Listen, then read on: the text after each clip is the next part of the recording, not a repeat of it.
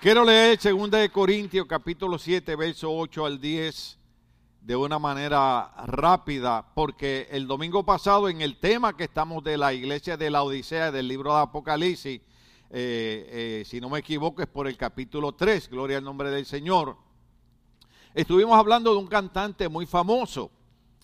Y a veces la gente no escucha bien lo que uno predica, ¿no? Gracias a Dios nadie se quejó, espero yo que eh, nadie se haya quejado, pero nadie me dijo nada malo, ¿verdad? Eh, a mí me alegra ver la juventud triunfar y me alegra ver la gente ser cantante, a mí no me importa, pero en Puerto Rico usamos una palabra que decimos difiero. Esa palabra significa no estoy de acuerdo con lo que estás diciendo o estás haciendo. Yo estoy de acuerdo que estos muchachos triunfen, se hagan eh, cantantes y músicos, pero difiero en la letra tan asquerosa que usan para arrastrar la juventud. Entonces, yo no soy ingeniero, yo no soy astronauta, yo soy pastor y tengo una responsabilidad de cuidar de cada uno de ustedes. ¿Cuánto entienden eso? Entonces, a veces yo he dicho esto un montón de veces y un montón de veces y lo explico porque eh, eh, yo soy el tipo de persona que no me gusta herir la gente ni lastimar la gente, aunque a veces tengo que cosas que la gente, no importa cuándo usted las diga, se lastima, ¿no? Siempre. Eh, pero hay algo que yo termine el mensaje del viernes, que les recomiendo que escuchen los mensajes de los viernes, que están maravillosos, están buenísimos. Y es que cuando Pablo escribe a la iglesia de Corinto, Pablo a veces se veía forzado a usar palabras bien fuertes para tratar de despertarlos a ellos a una realidad. Y cuando Pablo les escribe a ellos, dice, si bien los entristecí, con mi carta no me pesa. ¿Ve lo que dice Pablo? Sé que se entristecieron, se enojaron, se molestaron por lo que yo les escribí, pero no me pesa haberlo hecho. Es verdad que antes me pesó. Y yo le explicaba a los hermanos el viernes que hay veces que los pastores nos sentimos así, ¿verdad? Señor, el domingo prediqué de esto, hablé de esto, a lo mejor alguien se molestó, se entristeció, pero después decimos, pero no me pesa porque les prediqué una verdad y traté de abrirle los ojos y la mente para que triunfen en la vida. Eh, eh, queremos que usted conquiste, que usted alcance eh, metas y a veces tenemos que decir cosas que de momento nos entristecen, de momento nos molestan, pero después producen un bienestar en nosotros. Por eso es que él dice, es, verdad que antes me pesó porque me di cuenta que por un tiempo mi carta los había entristecido. Sigue el otro eso. Sin embargo, ahora me alegro no porque se hayan entristecido, sino porque su tristeza los llevó al arrepentimiento. Entonces, esa, esa es la idea. Eso es lo que yo quiero que ustedes entiendan. Cada mensaje, cuando yo hablo de cantante, cuando yo hablo de música, yo no estoy atacando a la persona como tal, estoy atacando el sistema que le pueda hacer daño a usted y destruirla a usted y destruir su familia. Yo estoy de acuerdo con la hermana de que yo no quisiera ver tampoco noticias, porque las noticias, la verdad, que dan hasta ganas de llorar. Pero esta mañana, eh, después que escuché mis himnos, Gloria al nombre del Señor, eh, estaban pasando un programa eh, y no puedo pasar todo, está la grabación, usted lo pueda ver. no quiero decir el nombre del, del, programa, pero se llama Despierta América en Domingo, usted lo puede buscar en YouTube si quiere. Pero eh, eh, les mandé dos fotos de ahí. Mire a ver si la pueden poner las dos fotos. Póngame en una primero para que la gente entienda por qué estoy en el punto de la Odisea, que estamos hablando de, de por qué la Odisea era una iglesia tibia, ¿verdad? Y estamos mencionando que una de las razones de la tibieza de la iglesia es que la iglesia, en vez de estar buscando adorar a Cristo, en vez de estar deseando congregar, en vez de estar deseando leer la Biblia, en vez de estar gozándose por los mensajes, aunque sean fuertes, están siendo seguidores de cantantes y están haciendo a estos artistas ídolos en su vida, en vez de ser Cristo el Señor de ellos, están haciendo a estos cantantes ídolos de ellos. Pero dije eso un rato, voy para atrás. No estamos en contra de los cantantes ni de los músicos, sino de la letra eh, dañina que ellos utilizan. Amén. ¿Estamos claros? Ahora, observe esto bien. Eh, no sé si, si, ustedes podrán ver, eh, está esa foto, ponme la otra. Ok, el gobierno está tratando de pasar una ley porque aquí en California en este año hubieron más de 963 arrestos porque en California es donde está el lugar más grande de trata de blancas. ¿Sabe lo que es eso? donde están secuestrando a las jovencitas, engañando a las jovencitas para convertirlas en esclavas sexuales y llevarlas a la prostitución. Por eso fue que el domingo pasado yo leí la letra, aunque cambié cierto significado de por qué, por qué razón nosotros no estamos de acuerdo con letras que promueven la maldad y la suciedad y la vulgaridad en la mente de las personas, porque hay un montón de hombres y mujeres, dije hombres y mujeres, que están enfermos mentalmente y andan secuestrando jovencitas para obligarlas y amenazarlas con matar a su familia si no trabajan como prostitutas para ellos. ¿Ok? Eso usted lo puede ver en el programa de hoy, búsquelo en YouTube para que vea todo el programa completo de cómo están tratando de pasar eh, una ley para salvar a nuestra juventud. El pastor lo que hace en la iglesia no es molestarlo, no es, no es herirlo, no es eh, eh, hacerle la vida imposible. El pastor lo que está haciendo en la iglesia es tratando de que usted realice de que estamos en territorio enemigo y que al diablo no le importa a quién destruye y a mí me importa a quién se salva. ¿Cuántos estamos aquí? Usted se puede entristecer conmigo como, como hicieron los corintios con Pablo. Pero Pablo dijo, pero ese, ese, ese, entristecimiento lo llevó usted a comprender la, la, vida que estamos viviendo y se arrepintieron de lo que estaban haciendo y arreglaron sus vidas. Entonces, en la iglesia, cuando yo predico y digo ciertas cosas, lo estamos haciendo con el propósito de que usted realice que la iglesia no es religiosa, que la iglesia no es fanática, sino que la iglesia está buscando el bienestar de la familia y la protección de nuestros hijos, especialmente nuestras hijas. Hay montones de muchachas en Los Ángeles, California.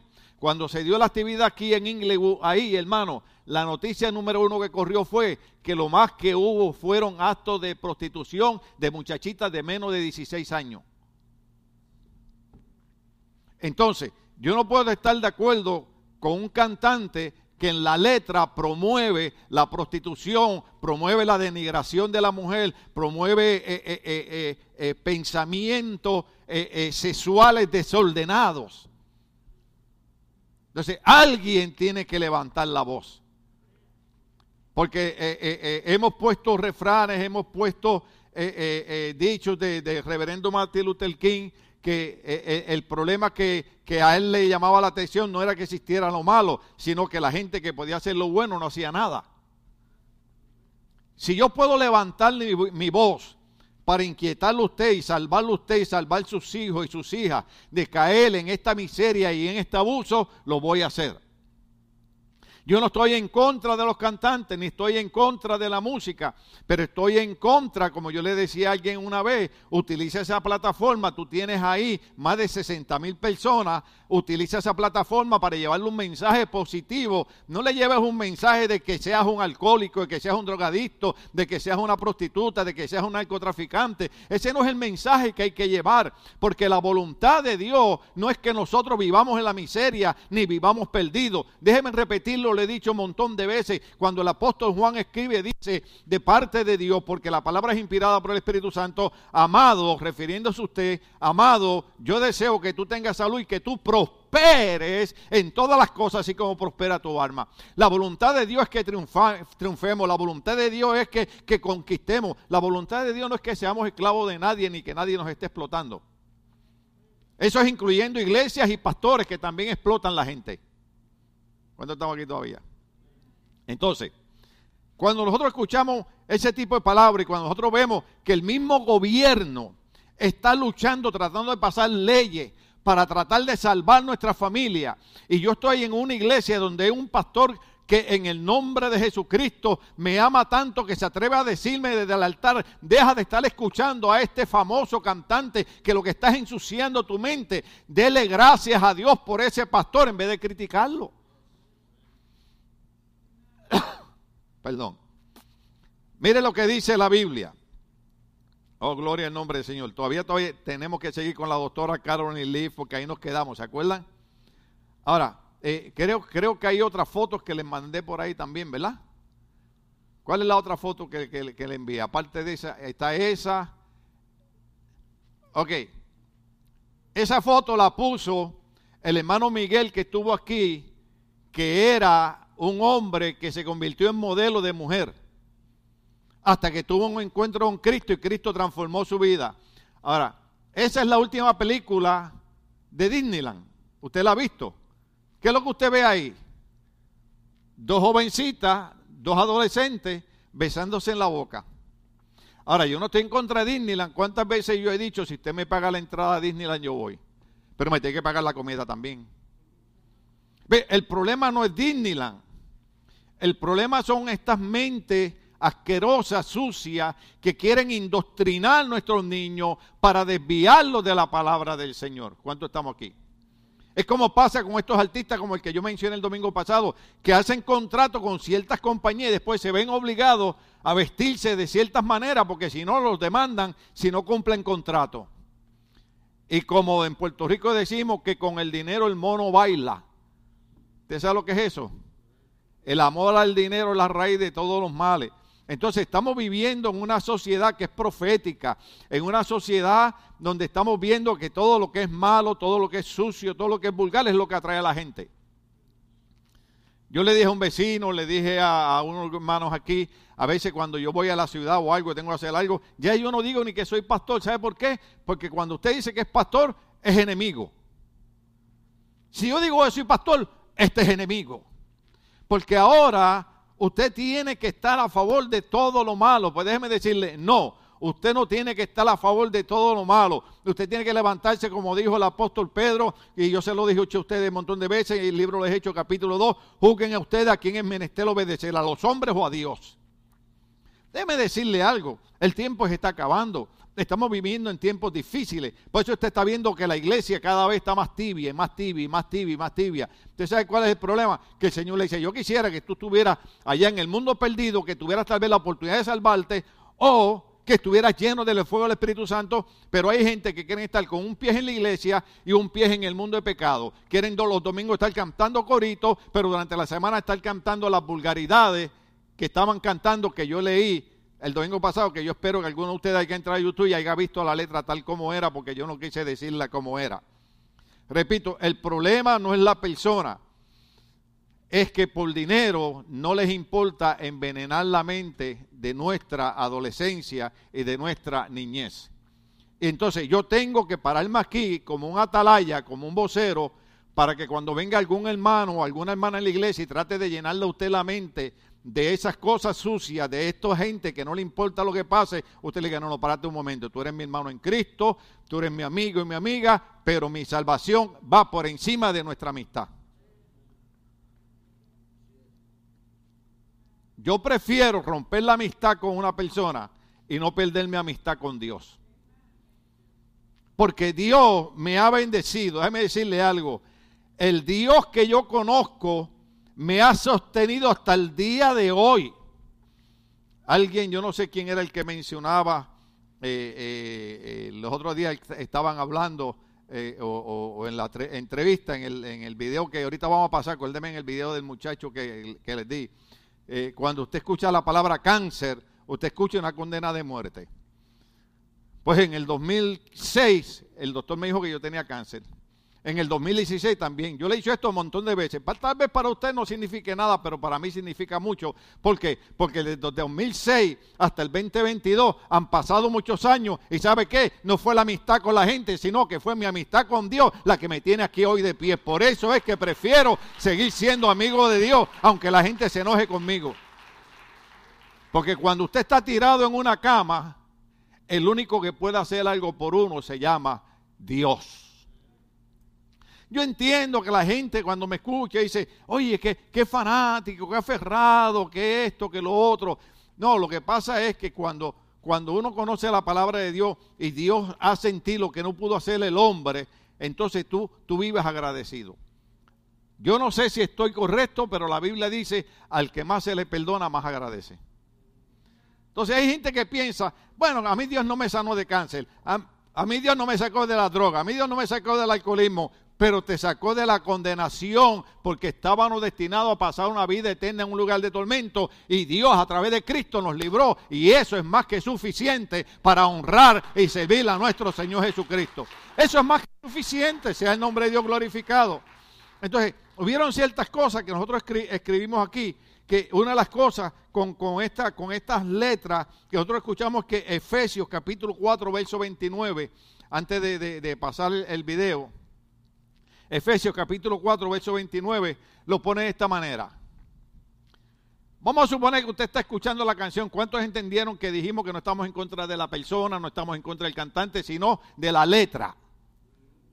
Ahora, la Biblia dice, eviten. ¿Qué quiere decir eviten? En inglés sería que avoid. Ah, gringos. Eviten toda conversación obscena ¿Y usted cree que la letra que yo le leí el domingo pasado, donde habla de que las mujeres son prostitutas usando palabras sucias y asquerosas, va de acuerdo con esto? Pablo le dice a los cristianos, por el Espíritu Santo, eviten toda conversación obscena, por el contrario, que sus palabras, que sus qué? Que sus palabras constituyan, contribuyan a la necesaria edificación. ¿Sabes lo que es edificar? Es construir, es levantar, es echar a la gente hacia adelante. Yo quiero escuchar, yo quiero escuchar himnos, yo quiero escuchar, quiero volver a adorar como antes, con el corazón. ¿Sabe por qué? Porque yo no quiero estar escuchando canciones que estén infectando y dañando mi mente y mi cerebro.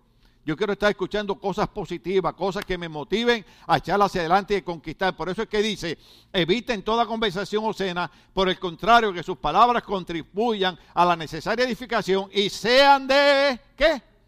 De bendición para quienes escuchan. La Biblia dice que mis cánticos y mi hablar debe ser de bendición para quienes me escuchan. Pero yo escuchando canciones que hablan de vulgaridad sexual, que hablan de prostitución, que hablan de, de, la asquerosidad. Yo creo que, que, ya algunos de ustedes, porque la curiosidad mató al gato, y muchos de ustedes entraron a YouTube y ya la vieron. Yo no le dije el nombre de la canción, pero se la traduje, porque no, ni yo mismo, que soy un hombre, me atrevía a repetir las palabras que decía ese muchacho. Entonces, si yo estoy oyendo una canción, que lo que habla son obscenidades, ¿qué usted cree que es lo que me va a traer en la vida? ¿Qué usted cree que es lo que yo voy a practicar? Nosotros como cristianos debemos buscar gente que nos hablen palabras que nos edifiquen y que nos bendigan cuando los escuchamos que cuando nosotros como hombres veamos una mujer y veamos una jovencita y veamos una adolescente, la veamos con todo el respeto, como dice la Biblia. La Biblia dice a las hermanas viejas en la iglesia, perdónenme las viejas, digo, las hermanas mayores. Pablo dice, las viejas de la iglesia trátalas como madres y a las jovencitas como hermanas con toda pureza en Cristo. ¿Cuánto estamos aquí? Entonces, Pablo dice, trata a las jóvenes con pureza, pero yo escuchando esas obscenidades. Usted sabe lo que es la mente. La mente es una esponja. Y a la carne, a esta cosa que donde nosotros vivimos, le gusta el pecado. Ay, qué fanático es. Bueno, si un doctor por salvarme del COVID, del cáncer, es un fanático, yo quiero a ese fanático. ¿Cuántos estamos aquí? Porque cuando usted va al hospital con el COVID o con cáncer, usted no le importa de qué religión ni con fanáticos el doctor. Usted lo que le importa es que lo, que, lo cure y usted salir del hospital. ¿Ve? Ahora, lo que pasa es, ahorita vamos a llegar, que el tipo de conversación que nosotros mantenemos es lo que va a dictar nuestra manera de pensar. ¿Cuánto estamos aquí todavía? Entonces, eviten toda conversación obscena por el contrario, que sus palabras contribuyan a la necesaria edificación y sean de bendición para quienes escuchan. Por esa era eh, eh, la línea que yo me estaba metiendo con la letra de la canción. No es la persona, es la letra. Ahora, ahorita yo voy a probar por la doctora Carolyn Leaf, aunque voy a pasar algo ahorita.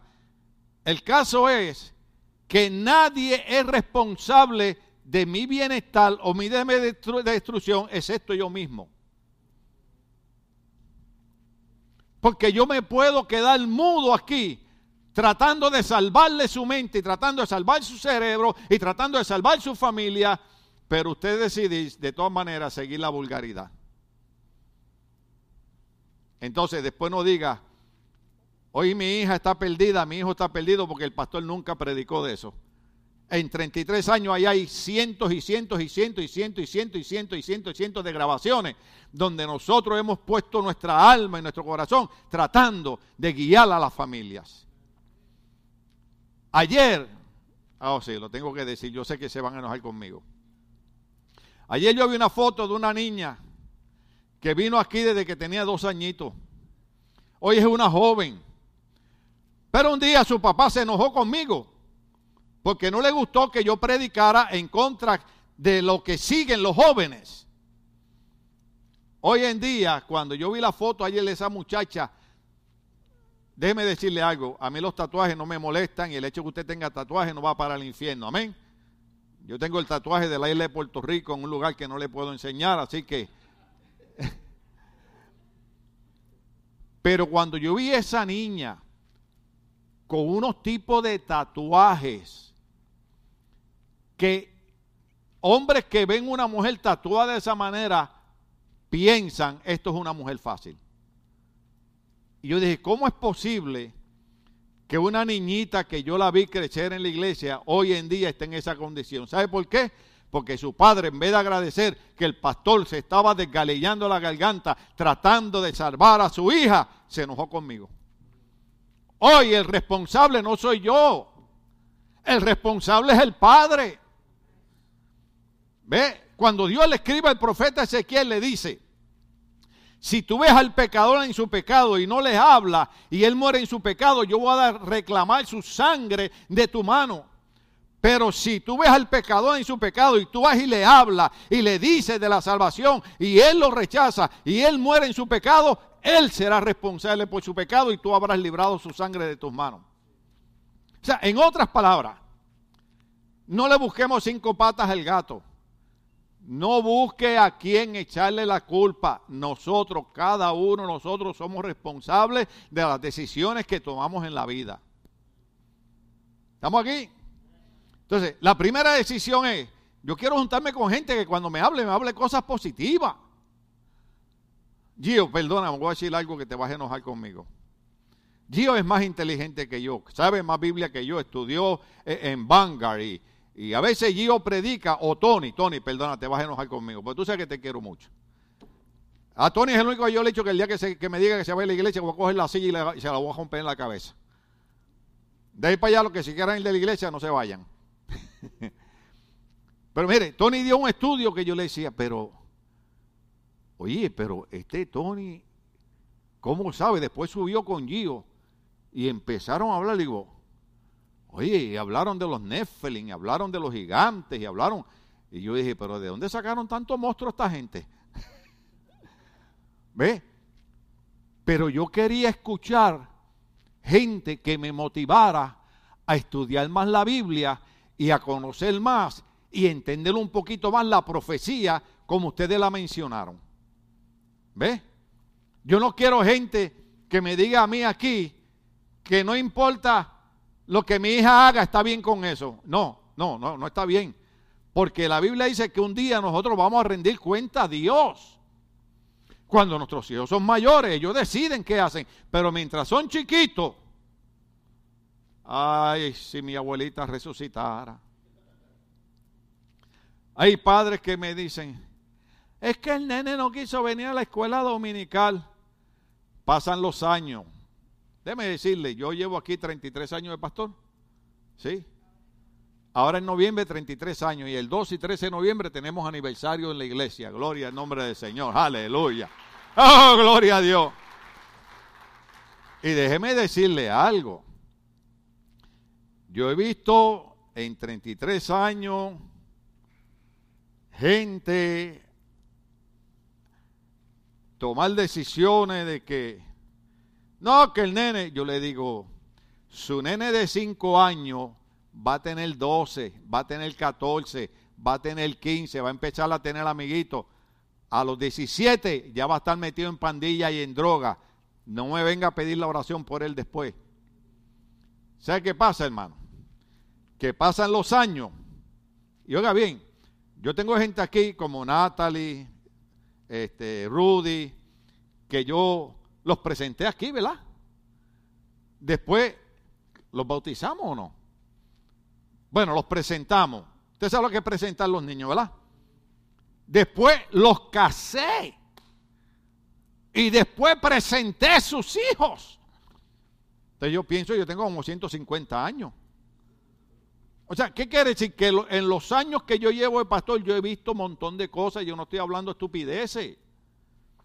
Entonces, los padres no escuchan el consejo de un pastor porque cuando es un pastor que lo dice, ay, ya viene el pastor con sus cosas religiosas. Pero cuando se lo dice de Fuchi, y usted no me entendió porque en Puerto Rico Fuchi para nosotros es cuando algo apesta. Y decimos Fuchi, Fuchi. ¿Ah? Hace como un mes, yo se les dije a ustedes, la, la Organización esta de la Salud reconoció que en los dos años pasados durante el COVID no supieron manejar la epidemia de COVID y le dieron información 90% errónea a la población. Pero todo el mundo le creía a Fuchi, que ahora se retira en diciembre. Haga así conmigo, Fuchi. ¿Ah? Pero cuando es el pastor que lo dice, ay, el pastor cree que lo sabe todo. Yo no lo sé todo, pero el Dios que yo le sirvo lo sabe todo y dejó un libro escrito para que nosotros nos dejemos guiar por ese libro. Por eso el salmista David decía, lámparas a mis pies tu palabra y lumbrera en mi camino. Por eso cuando le escribe a los jóvenes le dice, ¿con qué guardará y limpiará el joven su camino? Con guardar tu palabra, Señor. La idea no es molestarlo, la idea es que usted triunfe y sus hijos triunfen. ¿Sabe cuál es mi experiencia? Que sí, mucha gente, yo le decía, traiga a su niño a la iglesia, siembre la palabra de Dios, siembre la semilla de Dios. Ay, no, es que el nene está cansado, es que el nene no quiere venir para, para estar jugando eh, eh, video game, no está cansado. Ayer escuchaba un psiquiatra que decía lo que nosotros dijimos hace como tres años atrás, que ahora los padres tienen que controlar lo que sus hijos juegan en el internet. Ya es tarde. Porque eso había que hacerlo cuando empezó el revolú ese. Pero cuando es el pastor que lo dice, es que es un religioso. No, hermano, en lo menos que yo creo es en ser religioso. Nosotros creemos en un Dios de amor, en un Dios bueno, un Dios de bondad. Por eso le digo a la gente, cuando usted caiga en pecado y usted haga algo malo, no se vaya a la iglesia. Venga a la iglesia y pídale perdón a Dios, porque Dios es un Dios de amor, Dios lo va a perdonar y Dios lo va a levantar, pero no lo vuelva a hacer. ¿Cuánto estamos aquí? Entonces, otra de las cosas que dice Efesios capítulo 5, verso 4. Efesios 5, 4. Ya debe estar por ahí. Ahí está. ¿Cuántos se acuerdan de la letra que le leí el domingo pasado? Yo sé que hubiera gente que no le gustó, pero a quien le tiene que gustar es a Dios. Tampoco debe haber palabras indecentes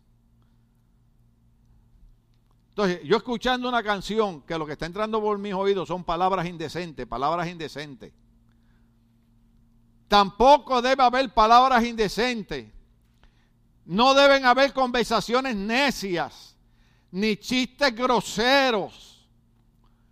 Todo lo cual está fuera de, está fuera de lugar. Haya más bien acción de gracias. ¿Cómo es eso que yo voy a estar escuchando a una persona que viene y me habla a mí y me dice, a mí mi mujer me dejó, pero ahora ando con cinco y seis y tengo todo tipo de relaciones sexuales de todas maneras, aunque el mundo no esté de acuerdo? No, yo no quiero oír eso. Porque la Biblia dice que el hombre, léalo en la Biblia, libro de Efesios, las cartas Paulinas, el hombre debe tratar a su esposa con honor. No, no, no. El hombre debe tratar a su esposa con honor, no como los impíos tratan a sus esposas. Y claro, la esposa debe respetar a su marido. Calma, mujeres. que la vi que esa parte les gustó, pero la otra también está en la Biblia. Esto es de parte y parte. Amén.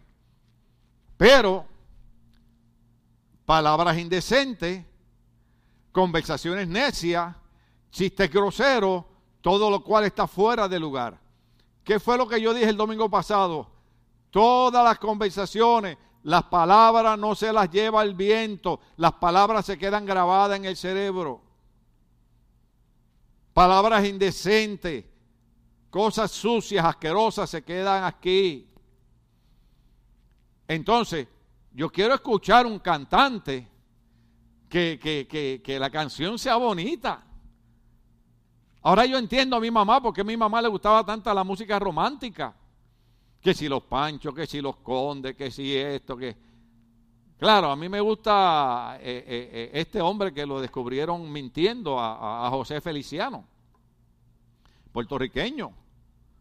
José Feliciano es cieguito, ¿cuántos lo saben? un, compositor, un cantante, una cosa exagerada. Pero un día dijo, esta tarde vi llover.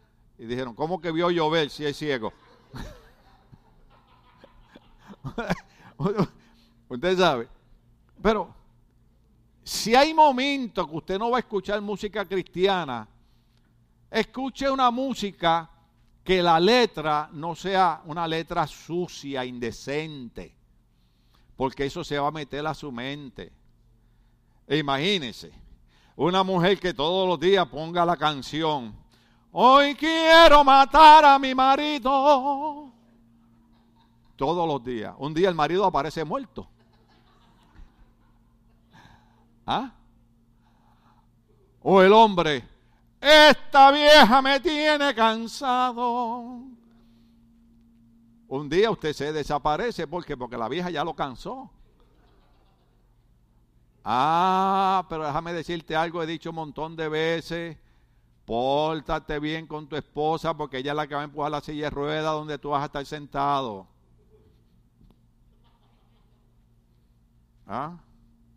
Porque cuando tú caes enfermo, la que te da la mano es tu esposa. Y yo sé que esto suena broma, pero ¿sabe qué? Descubrí que es verdad. Las mujeres se enferman y ahí siguen trabajando, todas enfermas, y cocinando y para aquí y para acá. Los hombres nos enfermamos, ¡ay, me estoy muriendo! De hoy no paso.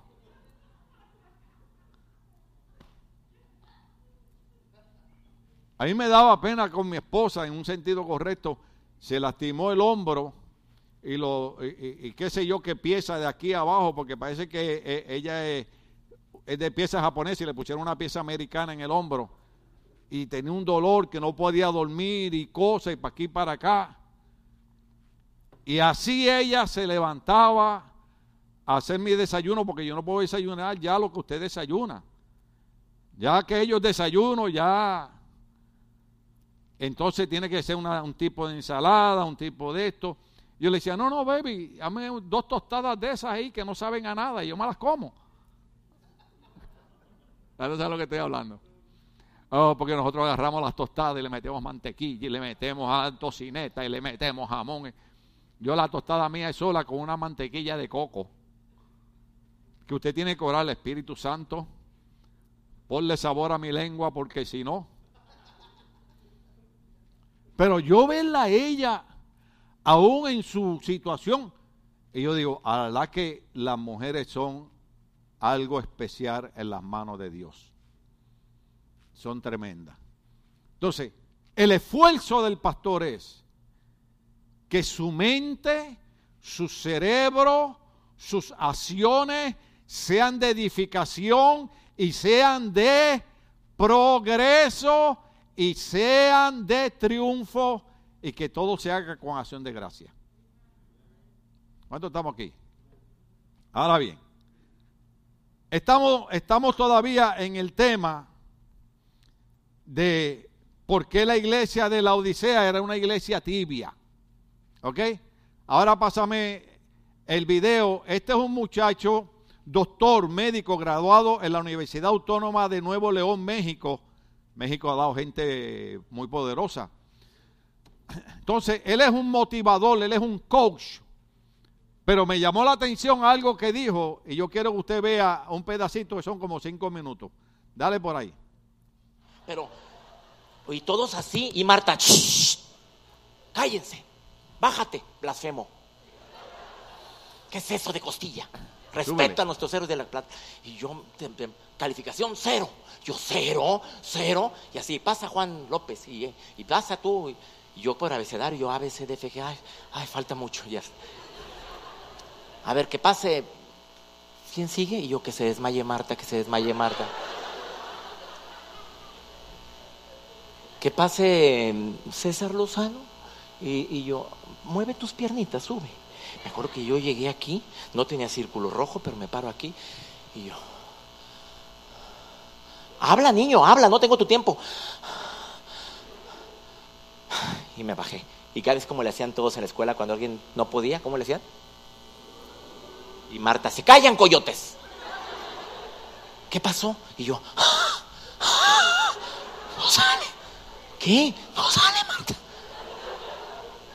Se acerca Marta y se agacha conmigo y me dice, Cesarín, cuando crezca mi hijito, dedíquese a lo que sea, menos hablar en público. Mira, Marta,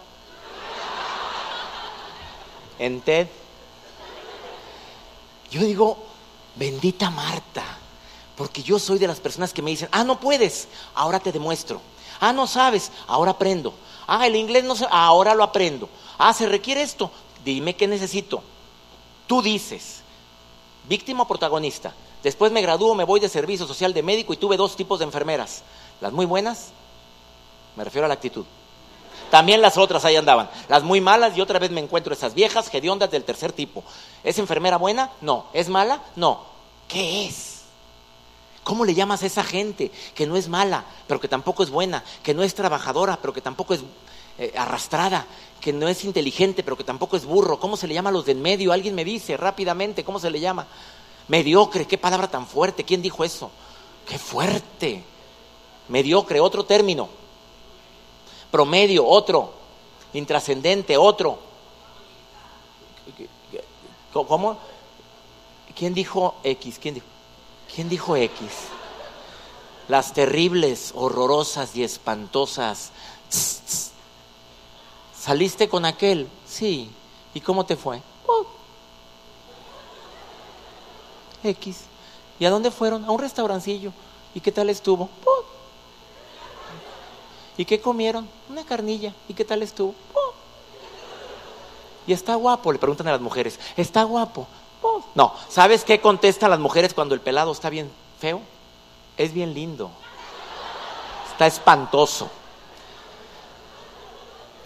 Otro término, aparte de X, falta un término que no me han dicho. El agua no está fría, está caliente, está tibio, señores. Mi primer punto de los tres es no seas tibio. Perdóname que hable tan duro, pero el cáncer más grande que hay ahorita en muchos países de Latinoamérica es la tibieza. Ni estoy, ni estoy, ni no estoy. ¿Lo hago o no lo hago? Ay, para lo que me pagan. Hago como que trabajo y ustedes hacen como que me pagan. Tibieza, el cáncer más terrible. Estoy estudiando mira con qué pase. Ahí la llevo. ¿Cómo vas? Pues voy. Es tibieza. Para mí uno de los puntos que he querido quitarme de mi vida todos estos años es voy a hacer las cosas, las hago bien, pero tibio no. Oye, si hasta en la Biblia el Señor habla de los tibios. ¿Hay algún santo o santa que me pueda decir cómo va esa parte bíblica? Porque es muy fuerte. ¿Hay alguien aquí que pueda decírmelo? Rápidamente. Grítalo, grítalo fuerte. Así lo dijo. No fuiste frío, no fuiste caliente, fuiste tibio, te vomitaré de mi boca. Sas culebra. Yo pregunto, ¿quién hace más daño, el malo o el tibio? El tibio, ¿por qué? Porque no se define. Mira, al malo nunca lo ascienden porque no es, porque no es bueno. Al bueno nunca lo ascienden, al, tibio nunca lo ascienden porque no es bueno. Al malo nunca tampoco porque ya es por malo. O sea, ahí está la mugre echada. ¿Quién hace más daño? El tibio. Al malo lo detectas, al malo lo corren, pero al tibio. Primer punto, vas a hacerlo, miradlo bien. Decía mi madre, va a barrer barra bonito, va a planchar, planche la raya derechito, va a chismear, chisme sabroso. Va a brincar, brínquele bien, del verbo que quiera. También de ese. Digo, ya estás ahí, hazlo bien. Ya vine aquí, ahora lo hago lo mejor posible. Mi primer punto de los tres, evita la tibieza. Segundo, cada que hablo del segundo punto me acuerdo de mi papá. Porque los mejores consejos de la vida te los da tu padre o tu madre, ¿sí o no? ¿Cuántas veces, muchachas, su mamá les decía, mijita, ese hombre no te conviene? ¿Y qué decías tú? Sí me conviene, mamá, es mi vida. Ándale, ahí está tu vidita. Por cierto, cada que diga algo, todo el mundo le hace, "Mm". ¿cómo le van a hacer? ¿No se oyó? Mijita, no te conviene. ¿Por qué, mamá? Porque es muy flojo. Ay, mamá, lo flojo se lo quito casándome. Mijita, no te conviene. ¿Por qué, mamá? Porque es muy borracho. Ay, mamá, lo borracho se quita casándome. Hoy la voz de la experiencia. Mijito, no te conviene. ¿Por qué? Porque es muy pirujo. Ay, mamá, lo pirujo se quita casándome. Sí, no es gripa. Pues el mejor consejo de la vida me lo dio mi papá cuando me gradué de médico, hace poquito. Voy a hacer de cuenta que no escuché eso. Mi papá, en un salón grande como este, los graduados aquí adelante, mi papá y mi mamá mis hermanos en la última fila, todos los padres de familia, y yo veía que mi papá desde lejos traía un pergamino así como este y me saludaba así, me saludaba con el pergamino y yo aquí sentado recogí mi carta de médico, iba a bajar y volteé a ver a mi papá y mi papá emocionado, nunca, nunca había visto a mi padre llorar ni de alegría ni de tristeza, y ese día, cual vil Magdalena, así limpiándose las lágrimas. Fui y le dije, abráceme, papá, ya soy médico. Papá me abraza así con el pergamino. Y yo, pues, ¿qué trae papá en la mano? Me dice, muy solemne, mijito, ¿quiere que le vaya bien en la vida? Yo le dije, sí. ¿Quiere que nunca le falte trabajo? Sí. ¿Quiere que nunca le falte dinero? Sí, sí, sí.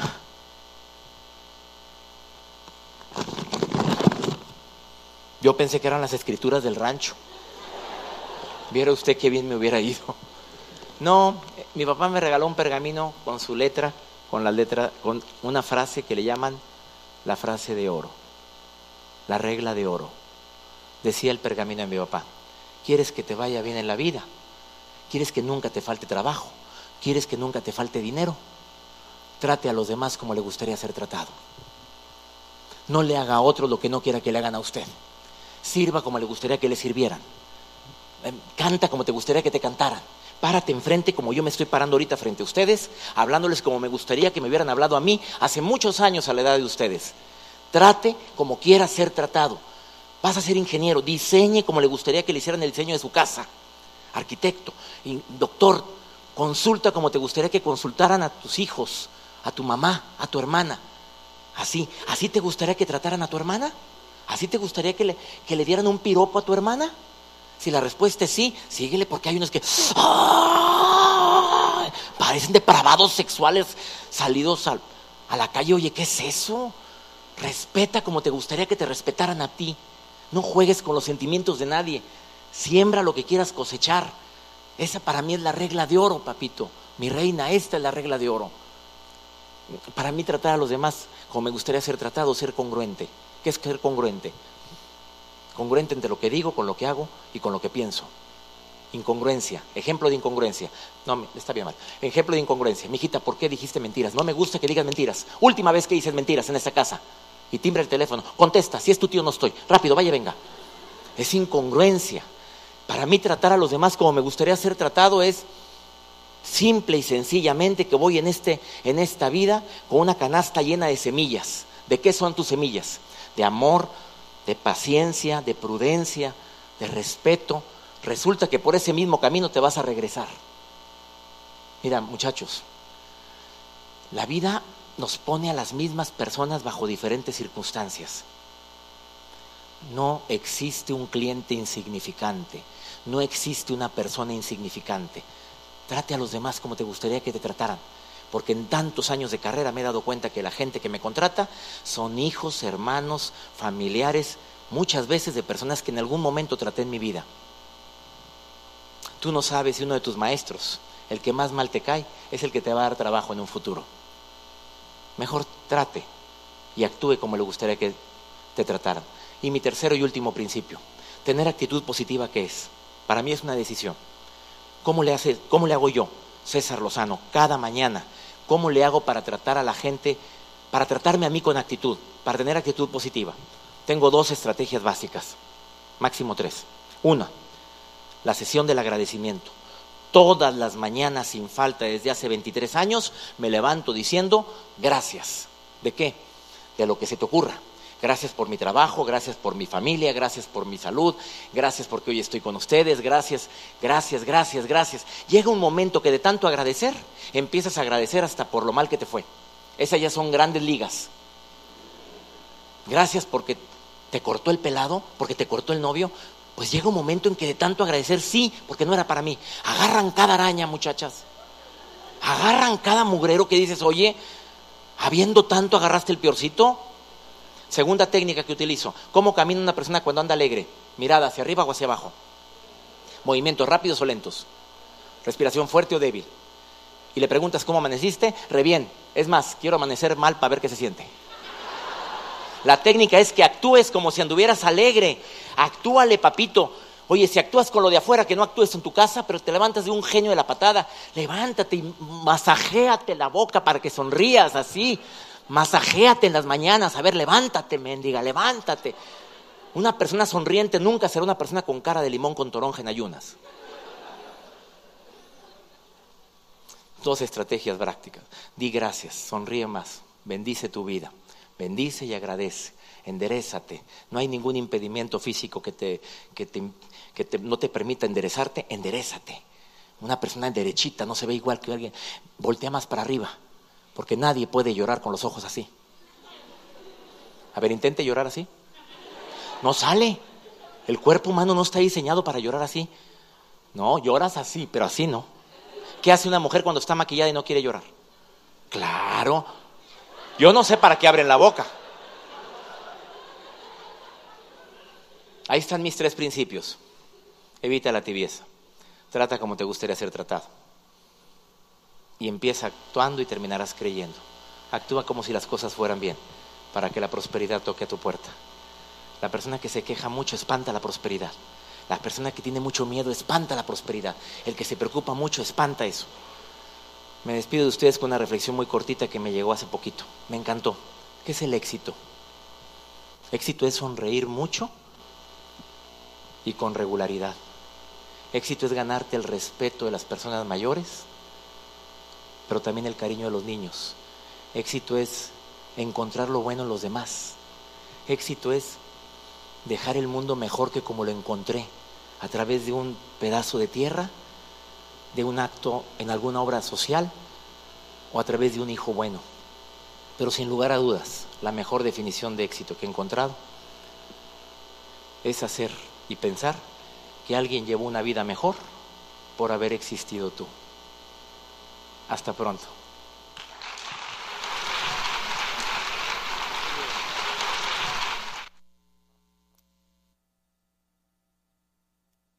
Señor, ahí, ahí estamos, ahí estamos. Qué interesante eh, que ese es lo que llaman en inglés un coach, es un motivador. Eh, no, no conozco su, su historial de cristianismo, pero des en cuenta que el enfoque que él hizo, no hay casualidades en la vida. Yo siempre ando investigando y me lo encontré a él, vaya la redundancia, no hay casualidad en la vida donde él dice que el principal problema que tiene la gente para triunfar en la vida es la tibieza. Ahora usted entiende por qué el Señor regaña y le dice a la iglesia de la Odisea, me haces sentir deseos de vomitarte por la tibieza que tú tienes. La gente tibia no progresa ni en la iglesia, ni en su trabajo, ni en sus estudios. ¿Sabe por qué? Porque ni siquiera ni dejan los estudios, ni se sacrifican por los estudios. Yo he visto jóvenes aquí, jóvenes aquí que se han esforzado, que han estudiado, que a veces me han llamado, eh, por ejemplo, el año pasado me decían, pastor, no hemos podido llegar al culto, tenemos exámenes finales, tenemos que estar estudiando, tenemos tal horario, y le digo, dale para adelante, que eso es importante. Pero si se hubieran entibiado, entonces, la razón que la iglesia en la actualidad no progresa no es por culpa del pastor, es porque hemos dejado que la tibieza se adueñe de nosotros. Ahora, es sorprendente, yo le puse ahí, creo que se llama César Lozano, médico de la Universidad Autónoma de Nuevo León, y usted escuchó lo que explicó. A la verdad que hace reír a uno hace un poquito, ¿verdad? Eh, muy interesante, usted lo puede seguir escuchando, no sé hasta dónde le convenga. A veces él dice ciertas cosas que yo digo, bueno, yo no sé hasta dónde eso se habla cristiano, pero 90% eh, es muy bueno, gloria al Señor. Pero repito, me llamó la atención que un coach, un hombre que no, hasta donde yo sé, no es pastor, esté hablando lo mismo que yo estoy predicando en la iglesia. Diciendo que la tibieza, tanto espiritual como emocional, es lo que destruye a la gente. Cuando usted pierde el deseo, lo dije el viernes, lo dije el domingo pasado, lo repito, cuando usted pierde el deseo de venir a la iglesia, cuando usted pierde el deseo de escuchar al pastor, cuando usted pierde el deseo de leer la Biblia, cuando usted pierde el deseo de ver un programa cristiano, cuando usted pierde el deseo de ir a una conferencia, déjeme decirle, algo que debemos comenzar a volver a practicar es volver a invertir nuestro dinero en ir a conferencia donde hagan buenos profesores que nos motiven a ser calientes y no tibios. ¿Cuánto estamos aquí? Entonces, vivimos la vida más preocupados. Yo voy a decir algo aquí que puedo ofender, pero por favor no lo tome como una ofensa. Yo sé que hay que trabajar, pero hemos puesto más nuestra confianza en el trabajo que en el Dios que provee el trabajo. Yo no sé usted, pero creo que por ahí, por Filipenses capítulo 4, verso 19, me puedo equivocar. Dios dice la Biblia, no es hombre para que mienta. Y ese verso dice, mi Dios pues suplirá todo lo que me haga falta conforme sus riquezas en gloria. Yo dije hace un rato que hay que trabajar. Hay gente que tiene que tener dos, dos trabajos, yo no critico eso. Pero hay veces que nos enamoramos tanto del trabajo y nos enamoramos tanto del dinero que estamos haciendo que se nos olvida honrar y servir a aquel que nos da el oxígeno, nos da la salud y nos da el trabajo. Cuando Dios ha prometido que no importa el trabajito que yo tenga, él se hará cargo de suplir todas las demás cosas que me faltan. Oiga bien, conforme sus riquezas en gloria. El Dios nosotros es un Dios rico. Lo que pasa es que amamos más las cosas humanas, amamos más las cosas terrenales y amamos más el trabajo y nos cae la tibieza. Ofendo pero como ustedes me aman, me van a perdonar. Solamente cuatro hermanos creen en el perdón, el resto parece que todavía hay que darle un estudio. Oiga esto, hermano. Oiga esto. Ah, ¿cómo lo digo? Nadie levante la mano. ¿Cuántos de ustedes cansados? Enfermos, molestos, con hambre, se han levantado para ir a trabajar. Llega domingo, no voy a ir a la iglesia porque hoy es día de descanso. No, no, no, hoy no es día de descanso. Hoy es el día del Señor. Este es el día que hizo el Señor, me alegraré y me gozaré en él. Este es el día del Señor. Seis días trabajará y el otro día es para servirle al Señor. Ah, pero hoy no voy a la iglesia. Voy a ofender ahora. Yo sé que tenemos que tomar vacaciones y hay que tomar recreación, claro que sí. Lléveme. El otro día le dije a un hermano mexicano, le dije, ¿cuándo vas para Guadalajara? Me dijo, pastor, ¿quiere ir a Guadalajara? ¿Y por qué te estoy preguntando? Pero pastor, ya usted no puede comer a escondida. Nos vamos allí a la placita de Guadalajara frente al puerto y me como esas frititas maduras con la cremita por encima. Usted sabe, cerca del mercado donde venden los, los mariscos. Y yo sé, hay que salir, hay que distraerse. Pero el problema es que las distracciones y el trabajo y las cosas que un día nos van a enfermar y un día nos van a matar, las ponemos primero que Dios. Por eso es que espiritualmente andamos tibios. No hablamos de fanatismo, no hablamos de religión, hablamos de, vamos a ver cómo progresamos primero espiritualmente para que después todo lo demás que necesitamos Dios lo prospere, porque la Biblia dice, busca primeramente el reino de Dios y su justicia y luego todas las demás cosas serán añadidas. Déjame decirte, yo no tengo que saber ni me interesa saber cómo Dios lo va a hacer. Lo único que me interesa saber y necesito saber es que cuando necesite, Dios se hará cargo de proveer y de suplir lo que yo necesito porque lo he puesto a Él primero. Cuando ponemos a Dios primero, Él se hace cargo del resto, hermano. Déjeme decirle, hay montones de hermanos aquí que no se han enfermado porque son gente fieles a Dios. Y otros que se han enfermado, el COVID ha dicho, me metí en el cuerpo equivocado. Ah. Y vamos a seguir martillando en el nombre de Jesús.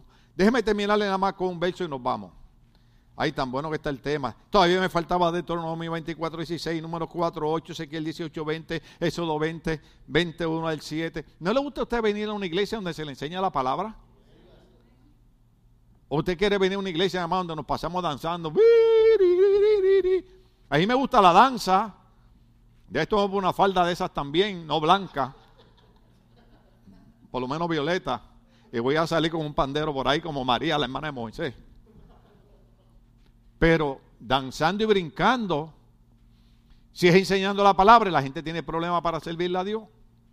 Porque la gente, el diablo es experto. Antes que mi palabra llegue a ustedes, ya el diablo le está metiendo un pensamiento. Ahí viene, ahí viene algo religioso, ahí viene algo religioso. La tiene con ustedes. No, hermano. Yo le voy a decir algo y se lo dije a mi esposa y esto suena feo. Tranquilo, falta mucho todavía. Le dije, cuando ya yo esté muerto, la gente va a ir a la tumba mía y me van a decir, pastor, yo no entendía que usted tenía razón. Porque esa es la historia de la vida. ¿Cuántos saben que es así?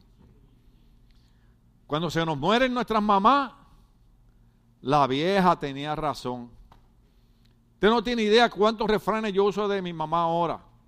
le digo a mi esposa, con razón mami decía esto, con razón mami decía esto, con razón mami decía esto, con razón mami tenía eso. Porque usted oyó al hermano César Lozano ahorita, que dijo, escuchen la voz de la experiencia. Los jóvenes, te oí escuchar a César Lozano cuando la muchacha le echa a los padres, es que me voy a casar con él. Y la voz de la experiencia le dice, no te cases con él. ¿Ah? Y a veces uno aconseja a la gente, pero a veces usted aconseja a la gente por mal y cae mal. ¿Usted sabía eso? A veces tú le dices, mira, ese muchacho no te conviene, esa muchacha no te conviene. Ah, usted como ya está casado. Está... Eh, no, es que Escucha la voz de la experiencia. Yo siempre digo, escuché un muchacho predicar y empezó a criticar a los pastores, porque los pastores que decían que los jóvenes, que esto, que lo otro. Y, entonces yo le dije a Cindy, ve, la diferencia es que los jóvenes ahora tienen universidad. Gloria a Dios por eso. Tienen técnica, tienen metodología. Pero nada puede ganarla la experiencia de los años. Le iba a leer un verso, si me dan permiso para leerlo, 30 segundos más. Había un boxeador, uno grande, gordo, él que hace un anuncio ahora, no sé si se llamaba Foreman o algo así. Y, estaba peleando un día con un tipo, y ya él estaba viejo, y el otro era un musculoso, joven, así como ustedes. Va, va, va, y dando puño, y dando puño. Y, forman así tranquilito. Y Y yo dije, pero ¿qué pasa con el hombre? Este hombre es un campeón. Y el otro, ¿Y usted sabe lo que estaba haciendo la experiencia del viejito? Déjalo que se canse. Ahorita se cansa. Y llegó un momento en que el joven ya tiraba un puño y casi ya no llegaba. Y vino Forman y levantó la mano derecha y hizo así. ¡Bum! Y le dio un puño y lo anoqueó. ¿Por qué? Porque con lo que no podemos pelear, aunque la gente se enoje, es con los años de experiencia. En Puerto Rico usamos un refrán que dice, tanto tiempo en el campo y no voy a conocer el malojillo ya nosotros hemos vivido, ya nosotros sabemos, por eso es que aconsejamos, por eso es que decimos, porque no queremos el mal para nadie, queremos ver a la gente triunfar. Yo soy el tipo pastor que yo quiero ver a la gente triunfar, yo pongo gente aquí a predicar, yo dejo que los jóvenes hagan sus estudios, hagan su salida, hagan todo, porque yo quiero que la gente progrese. Yo no compongo la iglesia, la iglesia la componemos todo. Yo soy el pastor, me toca la parte mala, porque cuando van a hablar de alguien malo, hablan de mí. Pero está bien, gloria a Dios, aleluya. ¿Usted cree que eso me va a quitar el gozo? Es más, voy a salir de aquí cantando, siento gozo en mi alma, gozo en mi alma, gozo en mi alma y en mi ser. ¿O no le gusta el merengue? Pues, pues, gozo en mi alma, gozo en mi Anoche me acordé de alguno de ustedes, porque les así, la calor ya, unos vecinos que viven a cuatro calles donde yo vivo, tenían bandas en vivo. Y yo oía en mi casa,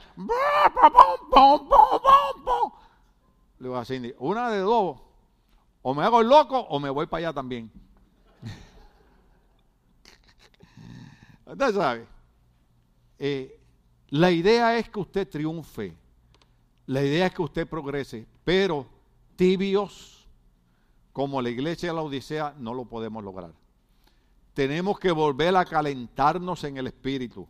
Tenemos que volver a llenarnos del fuego del Espíritu. Y llenarnos del fuego del Espíritu es que yo quiero la iglesia, yo quiero la palabra, yo quiero leer la Biblia, yo quiero envolverme en las cosas de Dios, yo quiero la conferencia, yo quiero que el pastor invite a un buen predicador para el aniversario, yo quiero gente que me rete, yo quiero gente que aunque me haga sentirme mal, pero que yo entienda que me entristeció para que yo me arrepienta de mis cosas malas y comience a triunfar en la vida y comience a conquistar y comience a hacer cosas buenas, porque esa es la idea, porque Dios quiere el bien para cada uno de nosotros, Dios quiere ver tu matrimonio bendecido, tu familia bendecida, tus hijos bendecidos. Y déjame decirte, no importa por lo que estemos pasando, Dios sigue siendo un Dios de milagros y Dios hará algo, Dios transformará, Dios cambiará lo negativo en positivo. Él sigue siendo el Rey de Reyes y Señor de Señores.